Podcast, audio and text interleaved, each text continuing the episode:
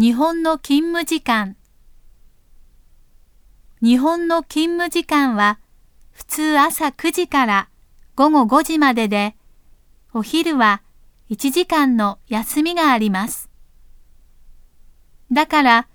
午前3時間、午後4時間の実質7時間労働で、だいたいどこの国も同じです。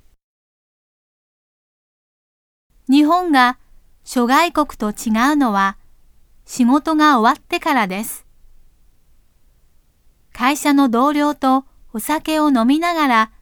一緒に夕食をとり、そこでもまた仕事の話をすることが多いことです。だから日本の繁華街には居酒屋が多く競争が激しいので値段は割合と安いです。それから上司と部下が一緒に食事をすると必ず給料の多い上司がおごる、お金を出すことになっています。